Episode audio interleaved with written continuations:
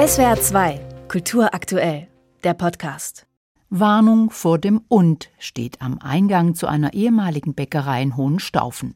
Drinnen überall Siebdrucke, Sprüche und Gedichte an den Wänden. Auf dem Boden liegt ein großer Papiersack mit Sonnenblumenkernen. Den braucht Bruno Nagel für seine Performance. Dann wird er aufgerissen und die Kerne sind dann die Sterne, dann fliegen die durch die Luft und jeder darf sich zum Schluss noch Vogelfutter mit heimnehmen und so. Mit schwarzem Filzstift hat er Wörter auf den Sack geschrieben, ein Herbstgedicht. Umbruch, Abbruch, Vase, Linde, Sonnenblume, Sommerwinde, Fliegenstiche, Wespen, Nerven, Pfann von Gott, die Wolken surfen. Fühlsch, wie i denk, eine große Leserede, so nennt Bruno Nagel die Performance, der in Schwäbisch Gmünd im Freien aufführen wird. Bei seinen Auftritten verkleidet er sich oft mit Fundstücken, wickelt sich zum Beispiel in Schnüre von alten Strohballen ein oder macht sich aus einem alten Kinderstuhl große Ohren. Das Schwäbische inspiriert ihn. Dieses Paradox, zu sagen, fühlst wie ich denk, das ist so oft, wenn ich mit Bauern zusammensitze oder so, die hauen mir Sätze raus, da fällt mir halt nichts mehr ein.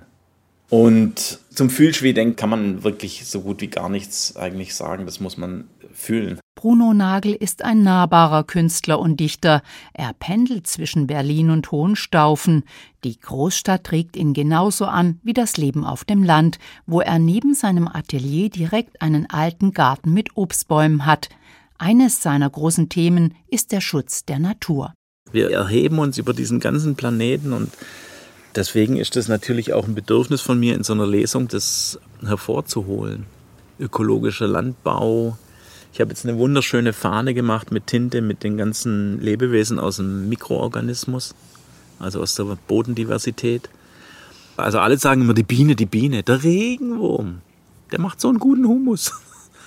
Im Abgleich mit der Welt finde er seine Themen, sagt der 62-Jährige, der schon Funker bei der Marine war, aber auch als Industriekaufmann, Kellner und auf Höfen gearbeitet hat.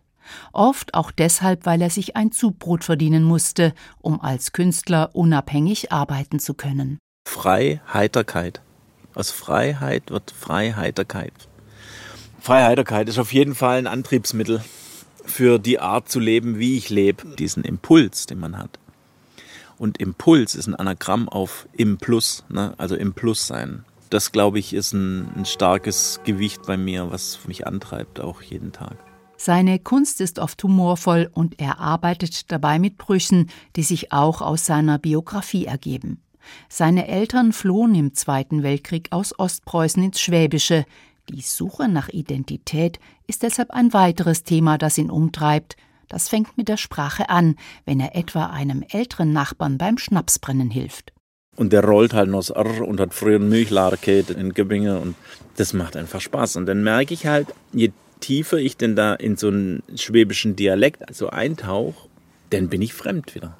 Dann bin ich einfach wieder ein Zugereister, obwohl ich hier geboren bin.